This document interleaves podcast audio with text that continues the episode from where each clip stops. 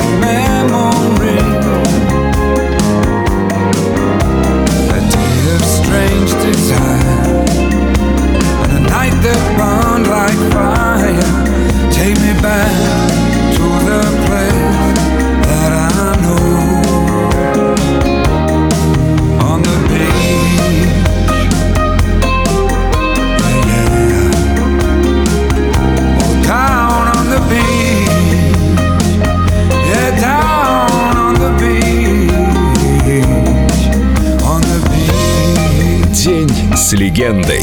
Крис Ри. Только на Эльдо радио.